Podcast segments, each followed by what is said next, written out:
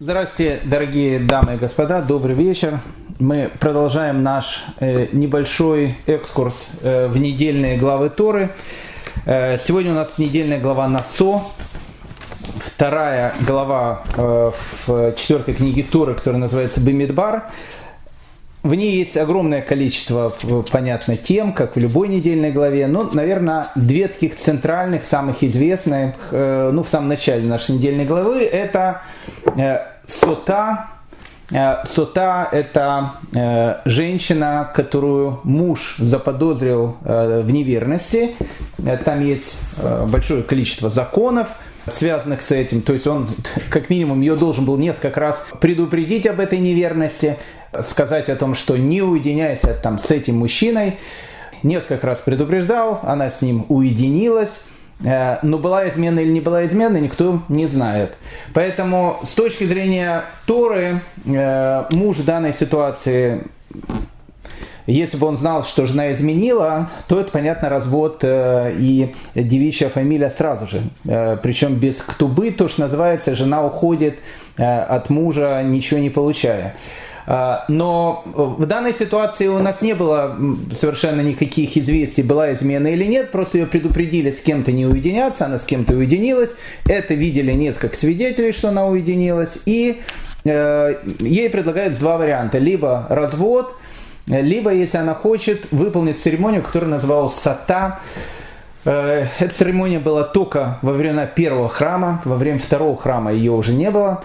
Э, я не буду сейчас описывать э, всю эту церемонию, потому что это немножко отдельная тема. Я хотел сегодня поговорить немного о другом. Но, как бы там ни было, буквально в двух словах, потому что она будет связана с той темой, о которой мы сейчас будем говорить, с темой Назира.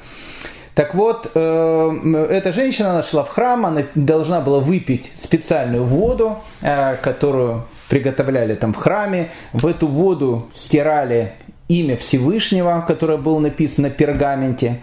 И отсюда будет учить Мидраш о том, что ради того, чтобы был мир в семье, Всевышний готов даже стереть свое имя, потому что когда происходит развод между мужем и женой, написано «плачет жертвенник», потому что муж и жена – это олицетворение Всевышнего и народа Израиля, и любые нестыковки у них в характерах, скандалы, пиления там с одной или с другой стороны, это всегда очень плохо, потому что это все проецируется на некие глобальные вещи, потому что муж это олицетворение Всевышнего, жена олицетворение народа Израиля. И вот их любовь и гармония – это любовь и гармония, которая э, должна царить в мире между еврейским народом и Всевышним.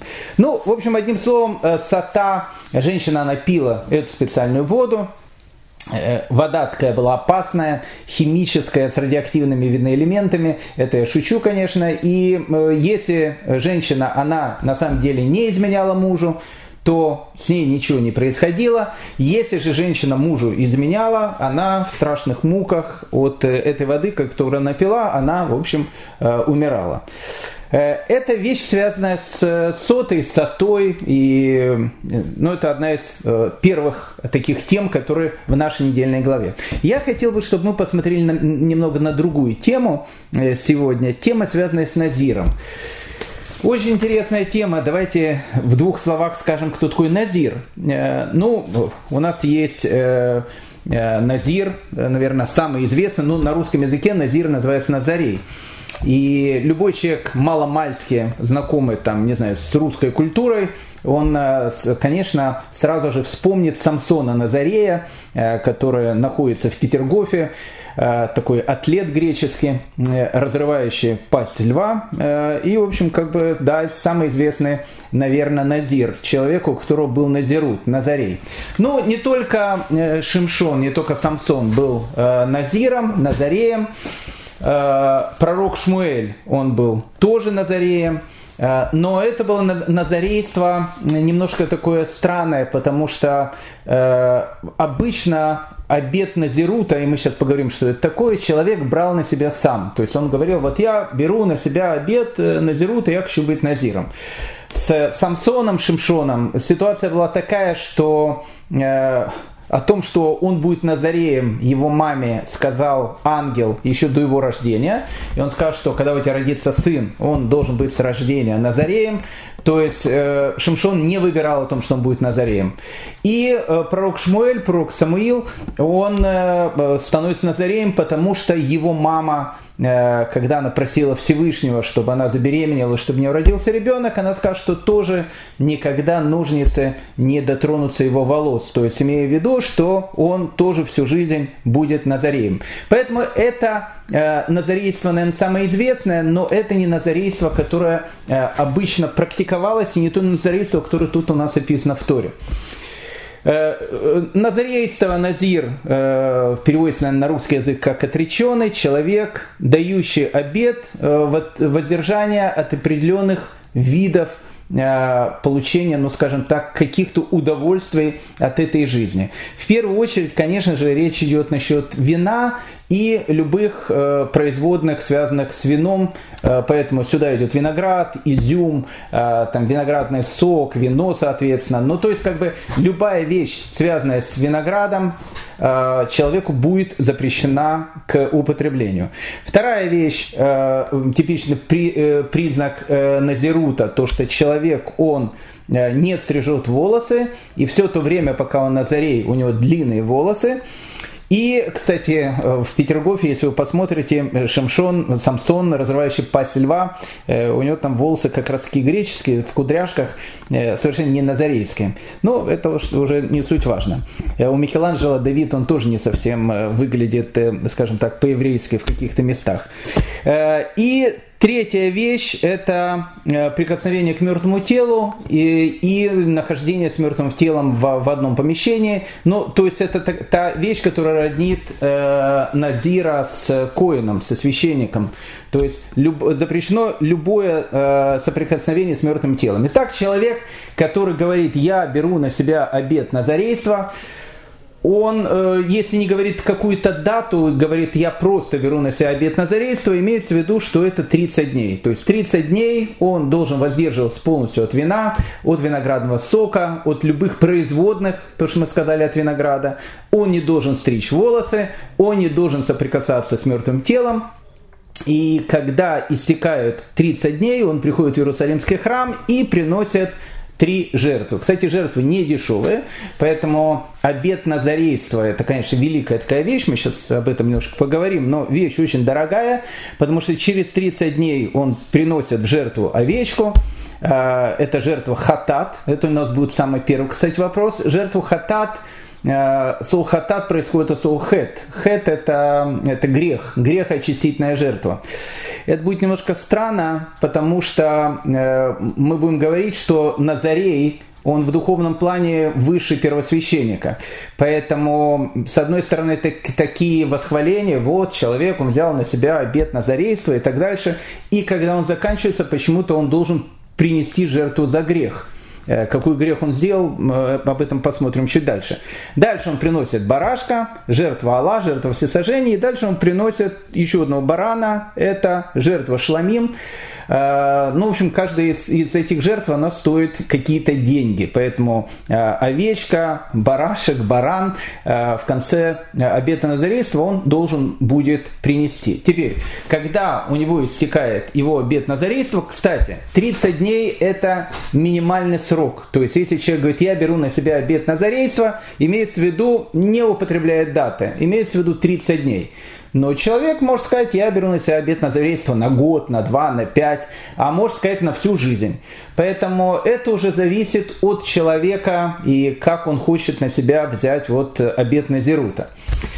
После того, как э, э, Назарей, он э, перестает быть Назареем, он приносит все эти три жертвы, ему срезают волосы, э, волосы длинные, но опять же, если Назирут, э, Назарейство было долгим, и эти волосы, они считаются святыми, священными, кадош, в статусе святости, и они сжигаются на храмовом жертвеннике. Тоже очень интересно. То есть мы видим, что у Назарея у него все свято. Начиная от волос, заканчивая от его образа жизни. И тут же, конечно, у нас будет первый вопрос, почему тогда приносит жертву за грех? Какой грех он сделал?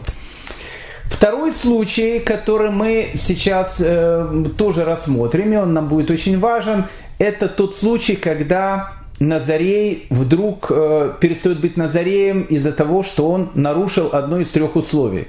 Э, ну, как мы говорили, вино, волосы и мертвое тело. Ну, с вином, виноградом, понятно, не было проблем. С волосами люди тоже особенно там не, не, не стриглись, э, особенно в, в эпоху карантина. А имелось в виду соприкосновение с мертвым телом. Э, Назарей что-то не увидел, не предупредили и так дальше, очутился в помещении, где было мертвое тело, и тут же его назарейство на этом прекращается. Но как прекращается? Оно как э, срок президентства э, может обнулиться. То есть имеется в виду, что вот он был назареем, он сказал, я буду назареем три года. Вот он был назареем два года, 11 э, месяцев и там, не знаю, 29 дней. И в 29 дней, перед два, за два дня до того, что он выходит из статуса назарейства, он вдруг соприкоснулся с мертвым телом, он приходит в храм, э, приносит жертву хатат, э, то есть, ну, как бы это та же самая э, греха, э, э, жертва за грех, и приносит двух голубей в жертву. Там нету барана и барашка, только двух голубей и овечку в жертву хатат он приносит. Э, ему состригает волосы, все, церемония точно такая же. И с этого момента срок его назарейства обнуляется, и теперь он с нуля должен опять начать э, свой обет Назирута. Либо это 30 месяцев, либо год, либо два, либо...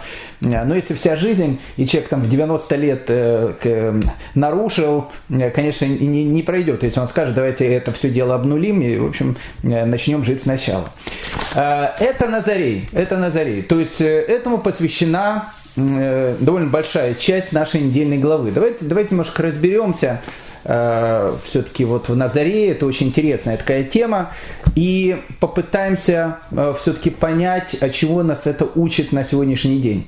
Ну, сразу же скажу, если будет возникать вопрос, а можно ли быть Назареем в наше время? Ну, я вам скажу так, в наше время, особенно у Балейчуф, людей, людей, возвращающих к иудаизму, Особенно это почему-то связано с русским еврейством, которые э, иногда хотят э, впереди планеты всей быть.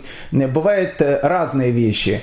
От того, что там кто-то может взять себе двух жен со словами о том, что запрет Раби Гершана, Гершама Меора, Меора Гала, то есть запрет двуеженства, теперь он как бы не существует. Ну, как бы это такие вещи, то, что у нас называют такие легкие миши, Э, человек, который вот хочет быть там святее Попримского, э, ну, у нас Попримское это святее Рафильяшева э, или Равканевского, поэтому, ну, и бывают, конечно, такие вещи, особенно среди русских евреев, я знаю несколько таких случаев, когда человек принимает на себя обет назарейства. Сейчас это очень опасная вещь, такая сложная вещь, потому что если человек принять обет назарейства можно реально и сейчас – но тут существует проблема.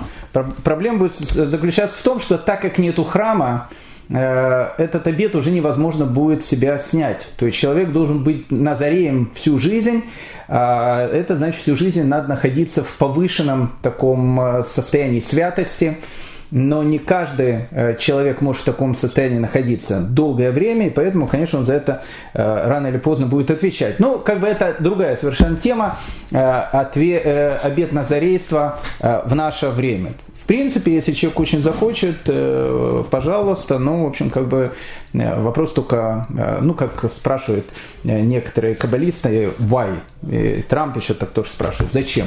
Зачем это, зачем это все будет нужно? Итак, э, э, мы возвращаемся к нашей теме. Итак, назарейство. Э, сразу же возникает вопрос, и этот вопрос задают ну, практически все наши комментаторы. Почему тема назарейства оно, она сразу же идет после темы э, женщины, которую заподозрили в супружеской неверности, сата. Э, ну, человек может сказать, ну, просто так. Но в Торе, как вы знаете, просто так ничего не бывает, поэтому если в Торе какая тема идет после какой-то темы, э, просто так ответ не принимается. То есть должен быть, должна быть какая-то связь. Какая связь между Назареем и женщиной, которую заподозрили в супружеской э, измене? Ну, тут есть классический Раши, который э, цитирует Талмуд, и который говорит, что когда Назарей, а Назарей мог, не Назарей, человек мог быть свидетелем того, как э, вот женщина идет выполнять этот обряд. Сата, обряд очень и очень такой позорный, потому что женщине, во-первых, распускали волосы, э, женщина всегда была с покрытой головой. Э, в те времена распустить женщины волосы, это, ну, как бы, как минимум раздеть ее до гола, прошу прощения. Ну, еще э, Коэн ей разрывал тут немножко платье в районе груди. В общем, все это выглядело очень и очень э, постыдно э, для женщины, поэтому женщина, которая шла на эту вот вещь, это, в общем, как бы надо было решиться. Поэтому ее отговаривали, чтобы она ни в коем случае не выполняла этот обряд сата, просто развелась со своим мужем, и на этом бы все закончилось. Поэтому когда человек видит, э, к чему приводит вино, в частности, считается, что женщина это делает из-за того, что она э, была, может быть, немножко пьяная. Опять же, это с точки зрения э, классического комментария, что э, предполагается, что вот женщина это могла сделать в состоянии того, что она, в общем, как бы что-то там, там пила и так дальше, поэтому с кем-то уединилась, может, у них ничего не было, может, они обсуждали законы Торы там и какие-то важные темы каббалистические, но муж ее предупредил два раза, она два раза сказала, для меня Тора важнее, будут, значит, уединяться, и мы будем обсуждать э, законы семи сферот. Э, поэтому, э, говорит Раши, ссылаясь на Талмуд, что видя это, человек говорит, вот что вино делает человеком, а, и он берет на себя обет назарейства в том плане, что он в течение, ну, минимум 30 дней не будет прикасаться к вину. Ну, нам может показаться это немножко странным, а, потому что в наше время, особенно утром, как вы понимаете, шампанское пьют либо аристократы, либо, э, ну, как говорится, опять же, в этой старой каббалистической книге, либо люди не совсем адекватной такой психологической направленности. Э, вино-то мы пьем не часто. Э, но в, Древнем Израиле, а речь идет о временах первого храма, вино это, это не только радость, это не только суббота, когда мы делаем кидуш. Э, евреи жили в культуре вина, то есть пьяниц не было, у нас не было понятия пьянства. Но вино это была та радость, которая была у человека. То есть человек действительно на протяжении месяца, а может быть и больше, Э, несмотря, несмотря сколько он брал обед на, на, на, на Зерута, он как бы лишался этой радости, вино. Это ответ Раши. Вот, говорит, связь между сотой и вот э, почему сразу ждет назарейство. Балшемтов.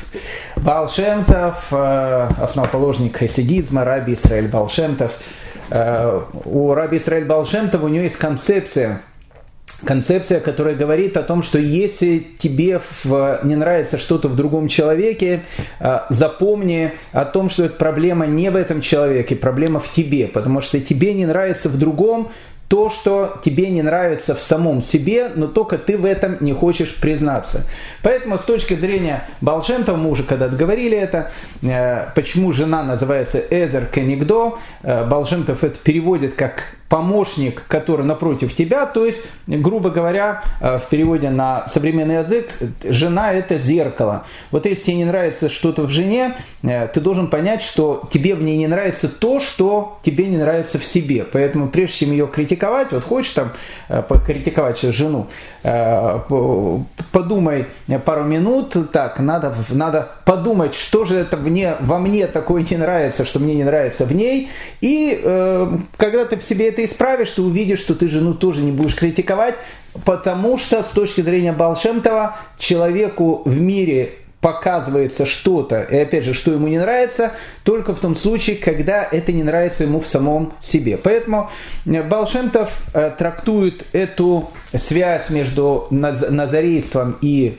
э, сатой, вот этой женщиной, тем, что увидев это, Назарей ощутил какой-то прилив э, негодования, как такое может произойти, и понимает, опять же, это человек, который смотрит, делает хижбон нефиш, то, что у нас называется, э, смотрит себе в душу, и он понимает о том, что у самого-то у него, видно, тоже есть какие-то такие э, немножко, может, развратные наклонности, и поэтому, когда он ходит э, в летний день в, по улицам там Тель-Авива или других городов, жарко, и он в черной шляпе, не надо смотреть по сторонам, потому что там могут быть не совсем э, кошерно одетые э, люди. Поэтому, если человек, опять же, в себе что-то поймал, ему это очень не понравилось, он говорит, я беру на себя вот обед назарейства. Это то, точка зрения Балшемтова.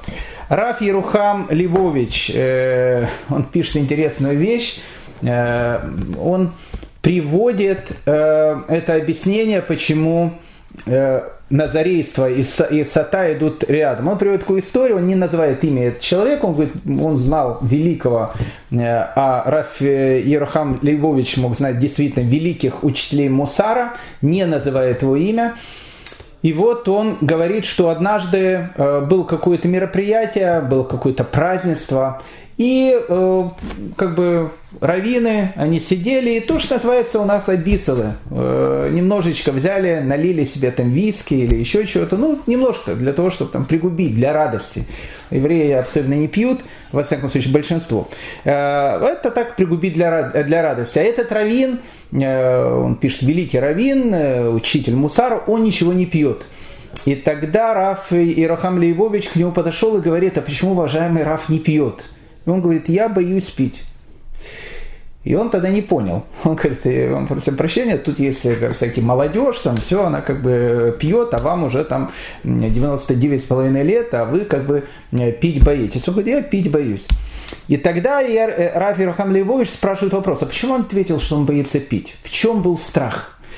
Э, и ответ он дает, что в трактате Ерувин написана очень интересная вещь. Написано, когда можно узнать, какой человек на самом деле. Э, ну, вот э, я сейчас даю урок, я для всех очень такой очень хороший, положительный и так дальше. А какой он на самом деле, этот Гдаль Шестак? Как это можно узнать? Можно ли узнать во время урока? Нет.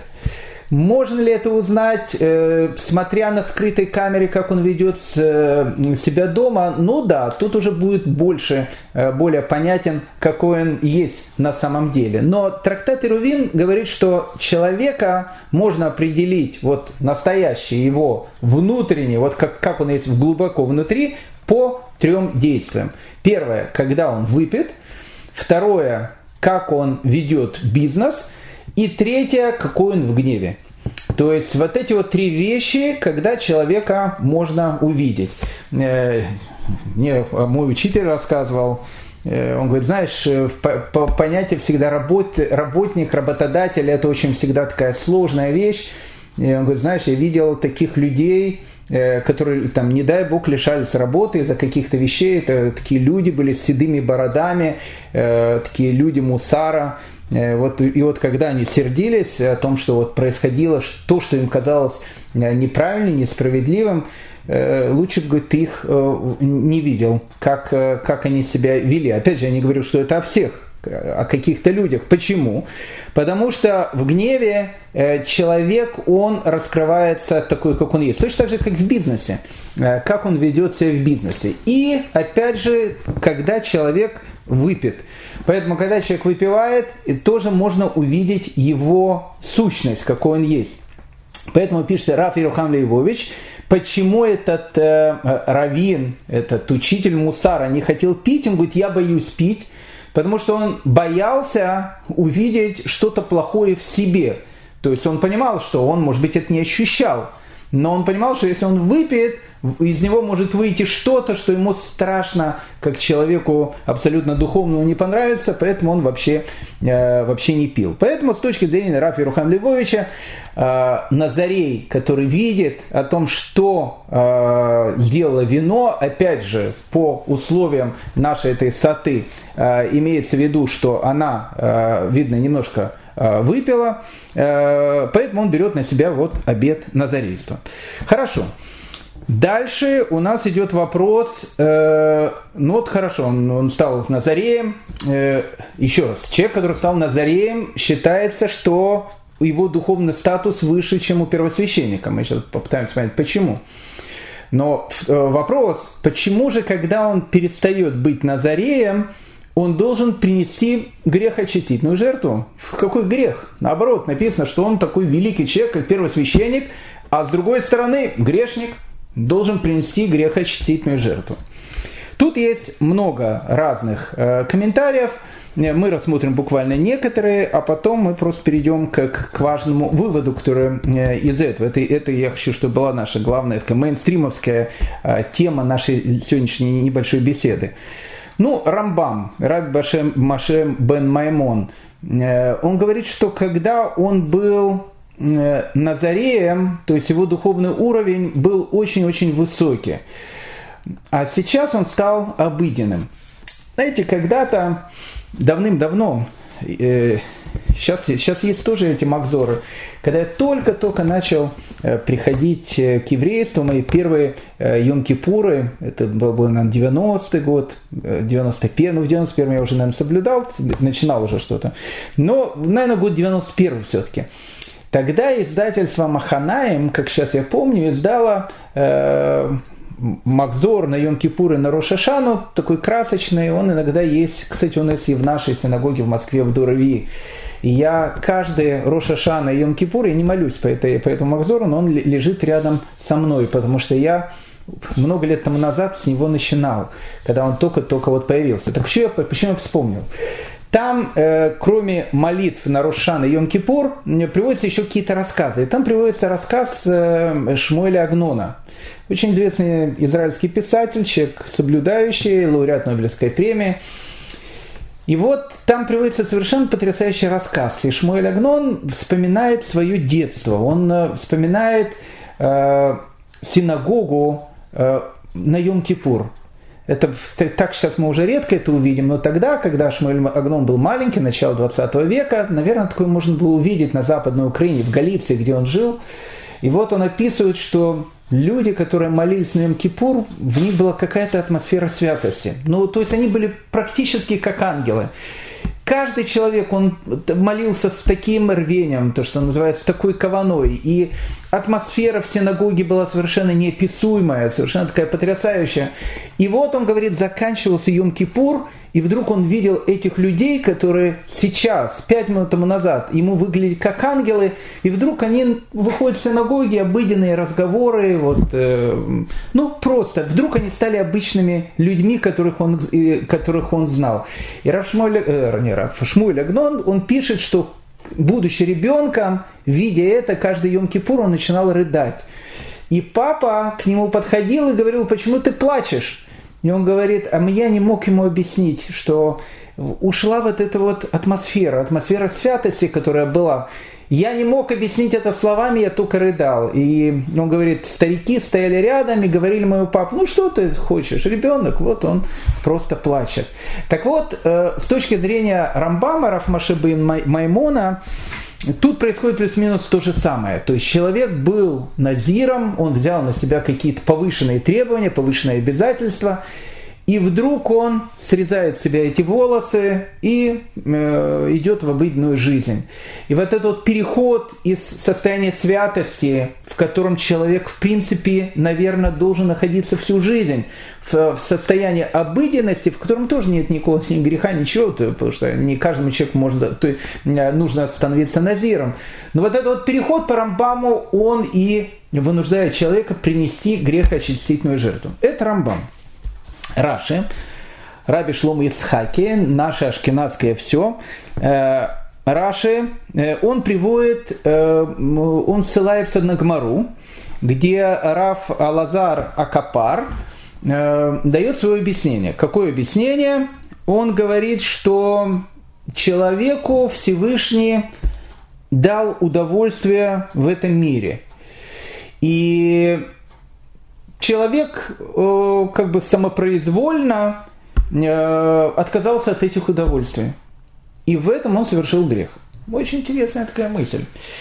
как это, как это вообще понять? Э, человек дал удовольствие, он сам произвольно... Ну, то есть, э, по-простому это понимает следующим образом. Э, Всевышнему человек дал разрешенное удовольствие, вино, попить винца, то, что называется, и человек говорит, ну не хочу, я вот, вот вино пить не буду. То есть ты отказался от тех удовольствий, которые Всевышний совершил для тебя в этом мире. Это очень напоминает э, совет, который Раф Гирш, один из руководителей немецкого еврейства, э, он жил во Франкфурте на Майне в 19 веке, создал там свою общину, великий человек, Раф, Рафаэль Гирш – он то же самое практически сказал своим ученикам, когда они у него спросили в каникулы, и они говорят, как вы думаете, уважаемые рэбы, ехать нам в Альпы или не ехать нам э, в Альпы? Ненадолго. Э, он сказал, обязательно поедете. И они спросили, почему? Он говорит, знаете, когда вы через 120 лет попадете туда, Всевышний задаст вам вопрос, ну вот, который и говорит Раф Элизар Акапар. Он скажет, я сделал Альпы, Почему вы не посмотрели, не восхитились моим творением? Ну, тут можно разные вещи по этому поводу говорить. Я не буду о, о, как бы входить в эту тематику, но плюс-минус этот же вопрос раздает, задает э, Рабейну, э, наш учитель, э, Раби Маше Хаем Луцата, Рамхаль, великий Рамхаль. Этот, этот, этот вопрос он задает в 13 главе Мисилат Ишарим.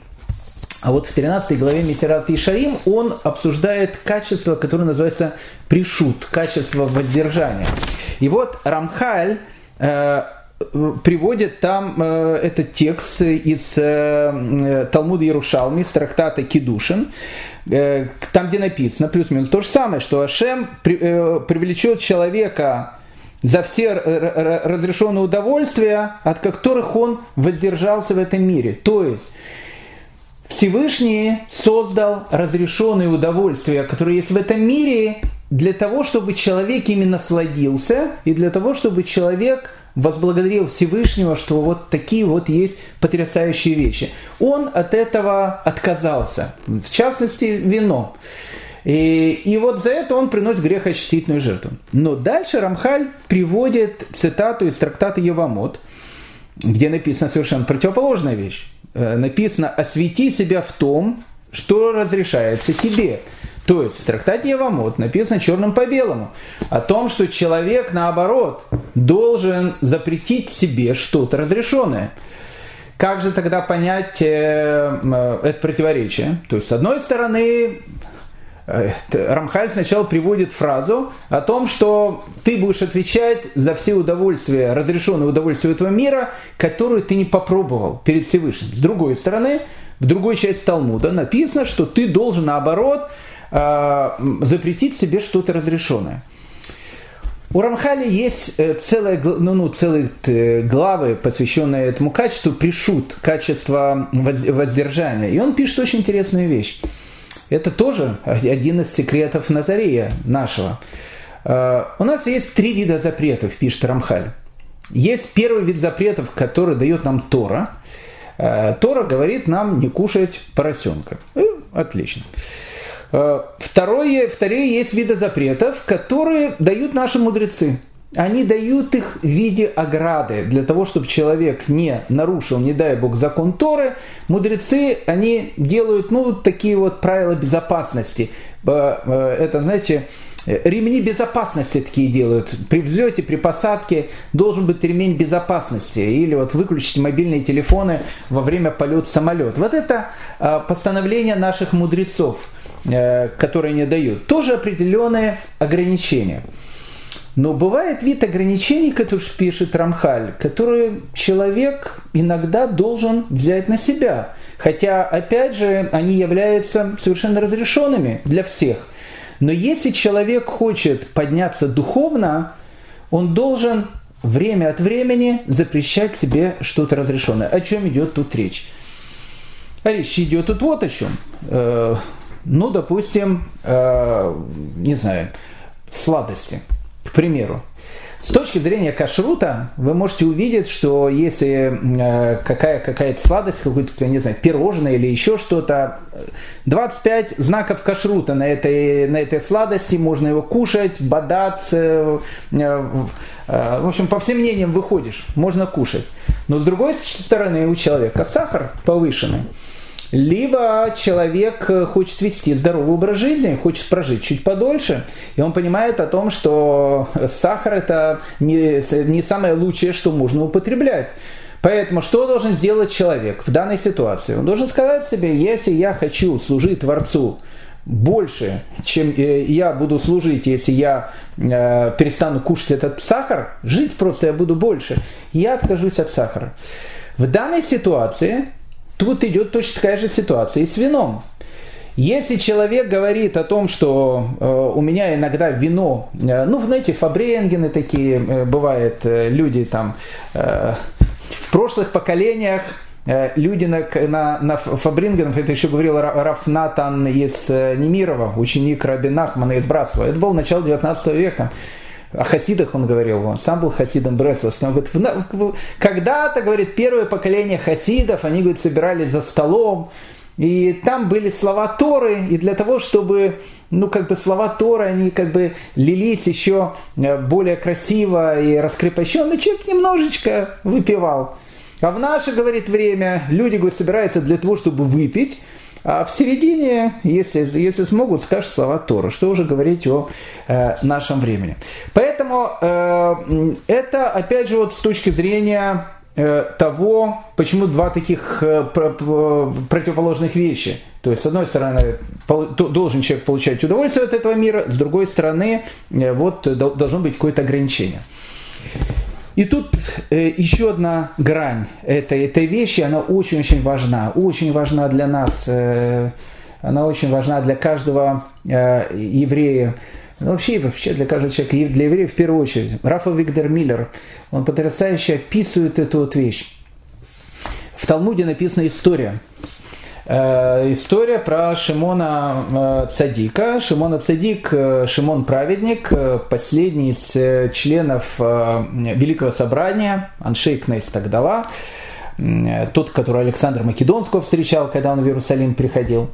Написано о том, что Шимона Цадик, он никогда не употреблял мясо, Э, э, Назарея, который перестал быть Назареем из-за того, что он нарушил этот обряд Назарейства. Ну, мы уже говорили, что либо человек, он берет на себя обед на какое-то время, либо, допустим, он нарушает обряд, э, обед Назарейства тем, что он, к примеру, соприкоснулся, не дай бог, с мертвым телом. Тогда он с него срезает волосы, и он приносит жертву двух голубей и ягненка. А, и вот, вот это вот ягненка, которую он приносит жертву, священники, коины, мясо от этого ягненка они могут кушать. Так вот написано, что Шимон Ацадик никогда не кушал мясо э, Назарея, который вот э, случайно прерывает обряд Назарейства, обнуляет его за тем, что он опять сейчас его возобновит. Ну, есть разные объяснения, которые опять же спрашиваются там в Талмуде. И одно из объяснений, которое говорится, почему он не ел. Э, потому что он считал, что когда человек, вот он взял обед на зарейство, сложный обед, он мог быть там, не знаю, там год, два, три, а мог месяц быть, и вот, вот он должен вот-вот выйти из этого обета э, в обыденную жизнь, то, что называется, и вдруг он соприкасается с мертвым телом, и э, все это обнуляется. Так э, Шмон Садик считал, что у этого человека будет в душе такое вот состояние о том, что, ах, если я бы знал бы, никогда бы я вообще обед назарец на себя не брал. Поэтому он говорит, я э, от такой кушать не хочу. Ну, это одно из объяснений. Написано, что один раз э, Шимон Цадик, он таки покушал. Он таки покушал э, от вот этой жертвы Назарея покушал от жертвы Назарея, который э, был молодой мальчик. Написано молодой мальчик с юга, откуда-то оттуда, э, с района Кириат Малахи, Бершевы и так дальше, Ниса и Лата. Ну, в общем, откуда с юга. Мальчик, который был пастушком. И когда э, Шимон Цадик увидел этого мальчика, он увидел, что он был необыкновенной красоты. Ну, обычно у нас, э, э как э, особенно на женщин, не, не, не рассматривают ее красоту, а мальчиках это в основном там во Франции рассматривают внешний вид. А Шимон Цадик, э, э, но, но Шимона Цадику как бы бросилось то, что у него были э, совершенно потрясающие длинные волосы. И вот он был такой молодой юноша, очень красивый, с такими длинными волосами потрясающими. И вот он, э, ну вот он был Назареем, и почему-то он э, э, нарушил, там, с мертвым телом как-то соприкоснулся и так дальше. И, в общем, как бы ему нужно было нарушить обряд Назарейства. И Шимон Цадик у него спрашивает, у этого мальчика, он говорит, скажи, пожалуйста, а почему ты взял на себя обет Назирута? Зачем тебе это нужно? Ты молодой парень там такой, все. Почему? Зачем? Ты можешь мне это объяснить? И он ему сказал, знаете, говорит, э, уважаемые раби, ну тогда еще не было термина, э, э, титула раби, ну, знаете, уважаемый Шимон Цедик, однажды я пастух, я пастух, я всегда там, я пасу стада моего отца, и однажды я подошел к реке, и я хотел попить воду. И когда я посмотрел на свое изображение в реке, и увидел, какие у меня потрясающие, красивые волосы, вообще я выгляжу очень, э, то, что называется, симпатично так, вдруг во мне возникло какое-то вот чувство, э, чувство гордости о том, что вот я такой э, крутой и красивый. И тогда он говорит, я подумал, цитата прямая, Неужели же возгоржусь я из-за своей наружной, э, наружной красоты, которая дается лишь мне на время? Вдруг он подумал о том, что как-то у меня все идет совершенно неправильно. Я возгордился тем, что как бы и не мое. Но что такое красота? Что такое моя вот, вот там, там волосы, красота? Ведь это же все, э, ну, как говорится, Эвеля Йофи, Эвеля Йофи, как красота подобная Э, подобное э, выдоху человека в холодный зимний день. Вот это вот именно есть вот это Эвель. Эвель это вот что-то такое эфемерное, то, что есть сейчас и исчезнет через какое-то э, совершенно короткое количество времени. И я возгордился то, что А не мое, и то, что мне не принадлежит, то, что дал мне Всевышний – в этом нет никакой моей заслуги, и я этим возгордился. А написано, что Гава – это Рош Коль Хатот. То есть гордыня – это э, начало любой, э, люб, ну, начало всех грехов, если так можно сказать. Обратите внимание, что сказал этот мальчик. Этот мальчик сказал потрясающую вещь, которую мы учим от Назира. Почему волосы Назира они, когда он прекращает обед назарейства, а, написано, что они имеют статус святости. Причем такой статус святости, что э, их срезают и их бросают на жертвенник, как жертвенное животное. Почему? Потому что в самой Торе написано венец посвящения Бога на его голове. То есть вот волосы, которыми, у которых Назарей не стрижет, это венец посвящения Бога на его голове. Что в первую очередь принимает на себя Назарей, когда он берет на себя этот обет Назирута? Он понимает очень важную вещь, очень важную вещь. Это вещь, о которой мы должны говорить, ложась и вставая. Вот мы шма говорим, и потом сразу же эту вещь.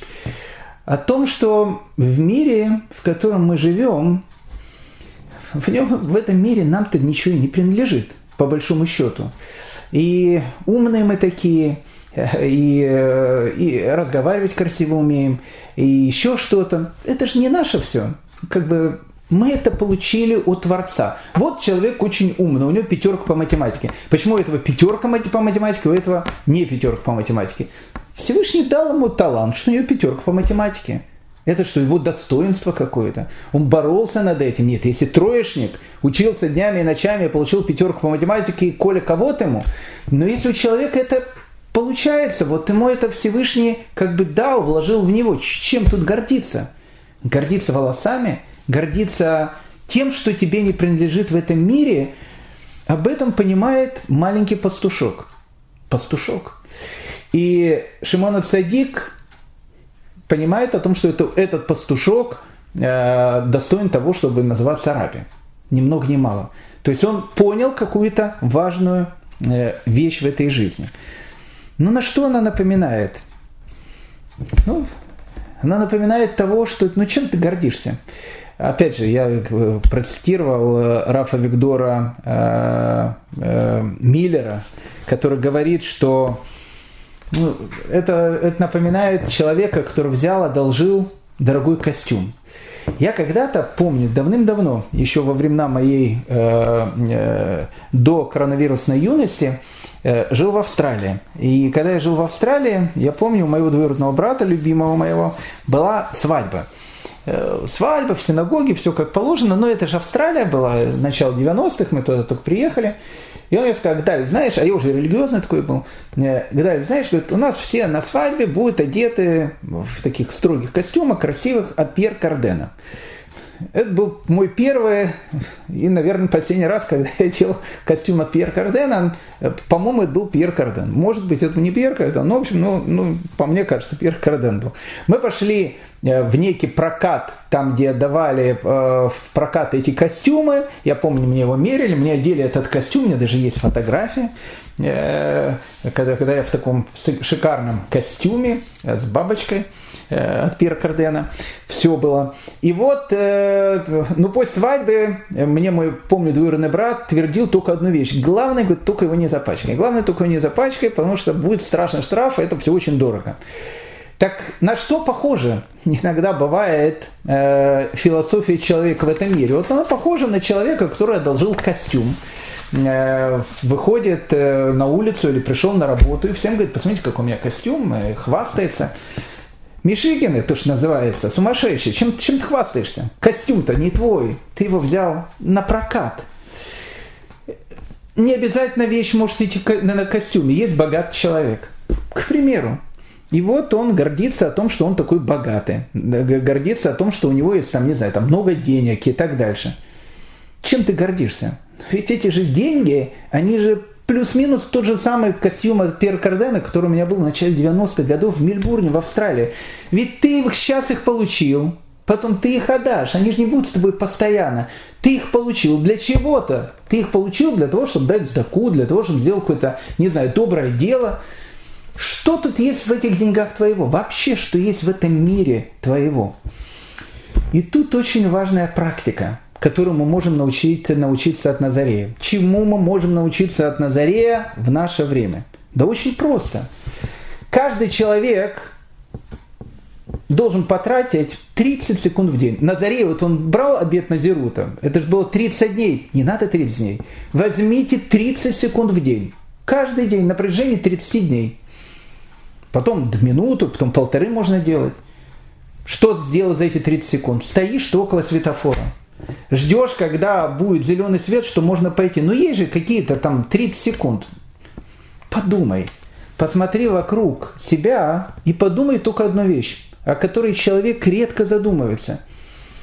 Все, что есть в этом мире, оно все принадлежит ему, Творцу. Все, что есть у меня, принадлежит Творцу. Вообще все. Я похож на того, кто приходит и которому это все просто дают, дают, дают, дают, дают. Нету тут ничего моего. Все, что есть, есть только он. А я что? А что я могу сделать? Я, как интеллигентный человек, могу только ему сказать спасибо. И все. Все, что кажется мне в моей крутизне, дорогой машине, хорошем костюме, умению там трепаться, говорить и так дальше. Да что тут твоего-то? Это, это вообще ничего тут твоего нету. Об этом думать всегда сложно. Не надо думать об этом, надо думать, конечно, об этом постоянно, но хотя бы 30 секунд в день. Станьте на 30 секунд в день назиром. Подумайте, ведь главная, главная вещь назирута, посмотрите, венец посвящения Бога на его голове, волосы – Что понимает Назарей? Это даже не на его голове, в его голове венец посвящения Бога. Он понимает, что волосы на его голове, вот эти красивые волосы, они ему не принадлежат. И руки ему не принадлежат, и ноги ему не принадлежат. Ему вообще ничего не принадлежит. Он тут только потому, что Всевышний позволяет ему жить в этом мире, который ему не принадлежит. Он принадлежит Всевышнему. Существуют разные виды киньяна, разные виды покупок, когда человек берет и что-то покупает. И не покупает, прошу прощения, приобретает – киньян там покупает, приобретает, и когда человек говорит, вот эта вещь, она принадлежит мне. Самый сильный вид киньяна, самый сильный вид покупки, который только может быть, это то, что человек сделал своими руками. Вот он взял там э, один кирпич, второй кирпич и построил себе баньку. И все видели о том, что он ее построил. Вот все видели, что он ее построил на его территории, видели, что он сам строил, сам делает, сто процентов его. Это его киньян, он приобрел эту, тем, что он сделал это сам. А если сделать что-то из ничего? Ведь Всевышний сделал этот мир из ничего. Все, что есть в этом мире, сделал Всевышний. Тем самым Всевышний приобрел этот мир. Всевышний становится хозяином этого мира. А мы все тут временные, то, что называется... Иногда мы, знаете, на кого похожи? Иногда мы похожи на маленьких детей – ну, когда маленькому ребенку это простительно, но взрослому дядьке с побритой э, бородой и усами э, это не очень простительно иногда бывает. Вот маленький ребенок, он идет с папой и с мамой в магазин, видит в магазине различные покупки, хватает, говорит, это мое. И что говорит ему мама или папа? Положи, пожалуйста, это не наше. Это мое хочу. Положи, пожалуйста, не бери, это не наше, это магазин. Чему учится маленький ребенок? Маленький ребенок учится тому, что все, что вокруг него сейчас, это не его. То есть, если папа и мама даст какие-то деньги, он может это купить, и тогда станет это его. Иногда взрослый человек он плюс-минус так выглядит. Как он выглядит? Вот сейчас вот в Америке происходят э, э, ну, справедливые такие э, революционные бунты, понятно, там э, убийство там, э, чернокожего этого человека, который сам, кстати, был бандитом, но все равно его убийство это полное безобразие, ужас и так дальше.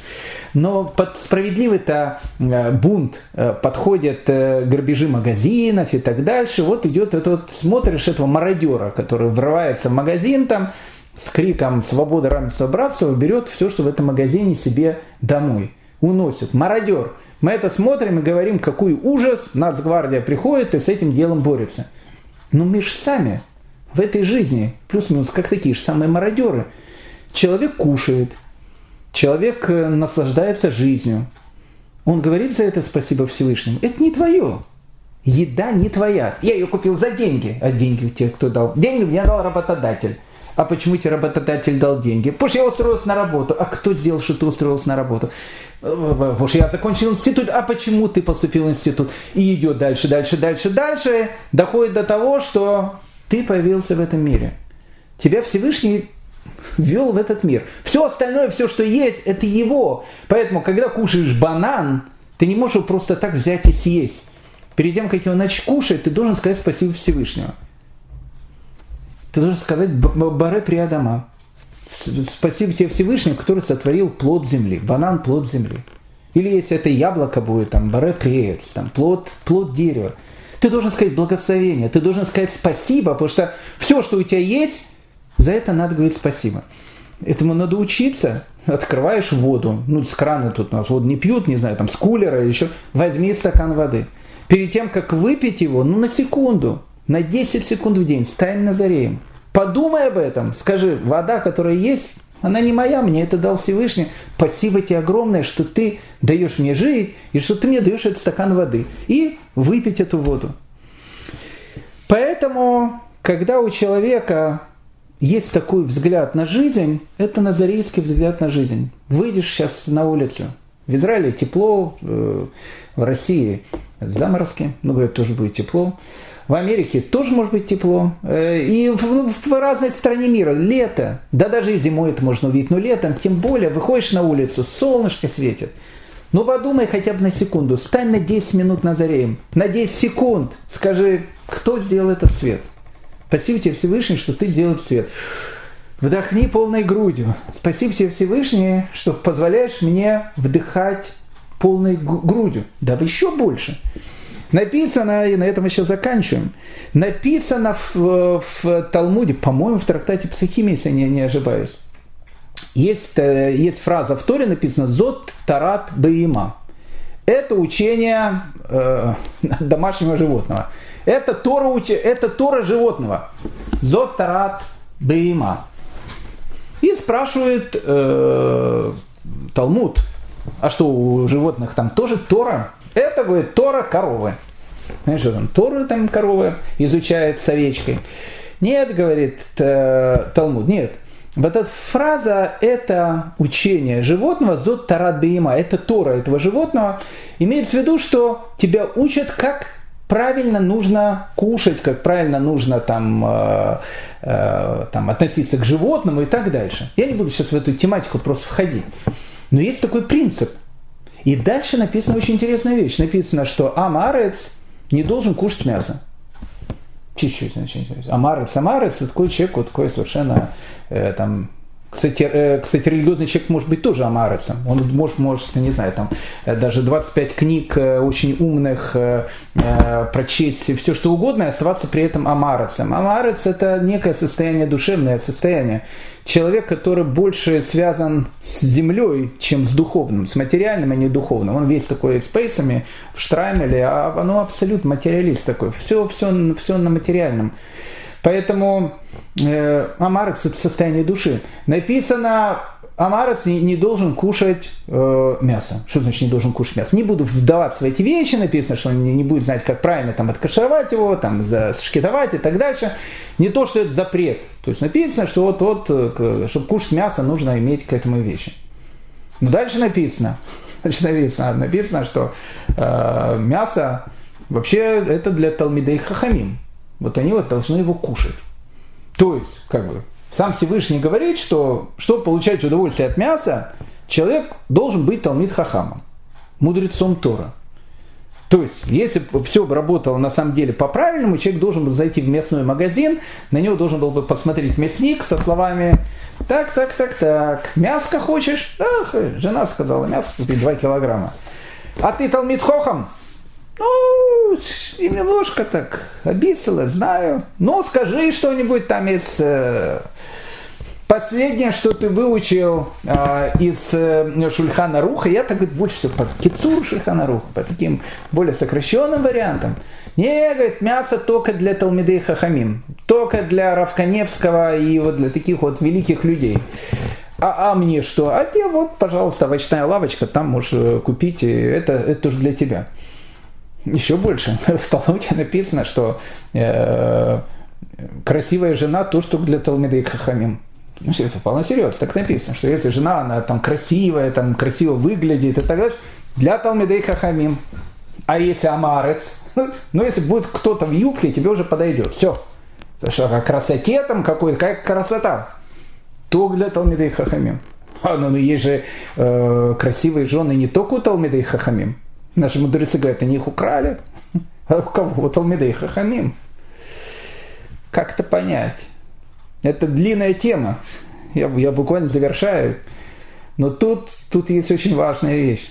Она заключается в том, что когда ты ешь мясо, ты должен подумать, что я не достоин кушать это мясо. Потому что я не Талмит Хахам. Но я его кушаю. Почему я его кушаю? Мне должно быть стыдно, когда я его кушаю, это мясо.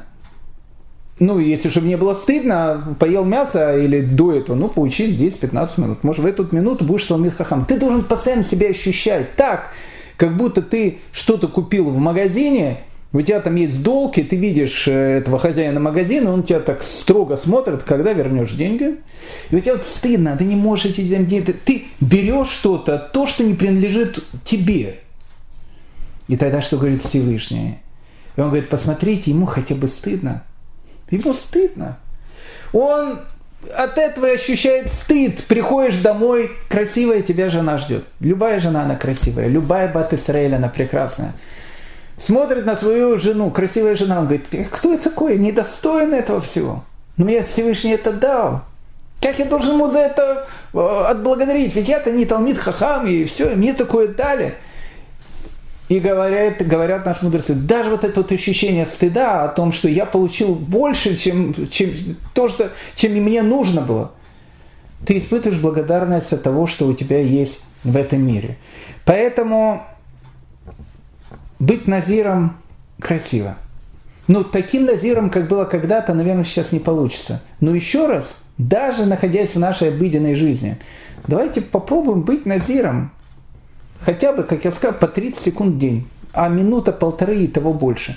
Итак, зак- за- заканчиваем. Значит, будет шаббат. Когда мы придем и сядем за наш субботний стол. Когда мы увидим эту курочку или это мясо, мы должны подумать, спасибо тебе Всевышний, я не достоин этого есть, но ты мне это даешь. Как тебе за это отблагодарить? Когда ты увидишь то, что у тебя есть на столе, жена, там, муж, дети вокруг тебя, спасибо тебе Всевышний. Ведь у меня этого всего могло и не быть. Ты мне это все даешь. И вот когда ты это подумаешь о том, что в этом мире ничего мне не принадлежит, все принадлежит тебе, и за это я должен тебе сказать спасибо. Тогда, тогда действительно можно будет сказать, что твои волосы – это венец посвящения Бога на твоей голове. Дай Бог, чтобы у каждого из нас были именно такие мысли. Всем большое спасибо и шаббат шалом.